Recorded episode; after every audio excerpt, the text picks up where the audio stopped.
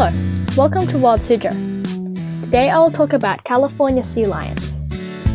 California sea lions live on the western coast of North America from the Baja California Peninsula in Mexico to British Columbia. These semi aquatic mammals feed on fish, squid, and shellfish. They are generally found in open water, where they prefer to fish, but are sometimes found in rivers near the coast as well. These sea lions are an intelligent and social species. They travel in groups of 12 or more and hang out on man made structures such as piers and jetties. They gather on remote sandy beaches and rocky areas to breed. During breeding season, males claim and defend their territories. Mothers usually give birth to a single pup after a gestation period of 11 months.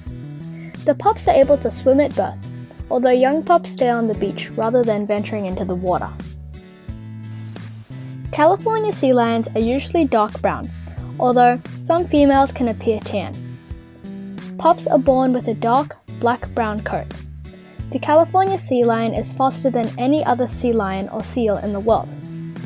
They can dive to depths of 900 feet and can stay underwater for nearly 10 minutes without breathing by slowing their heart rate.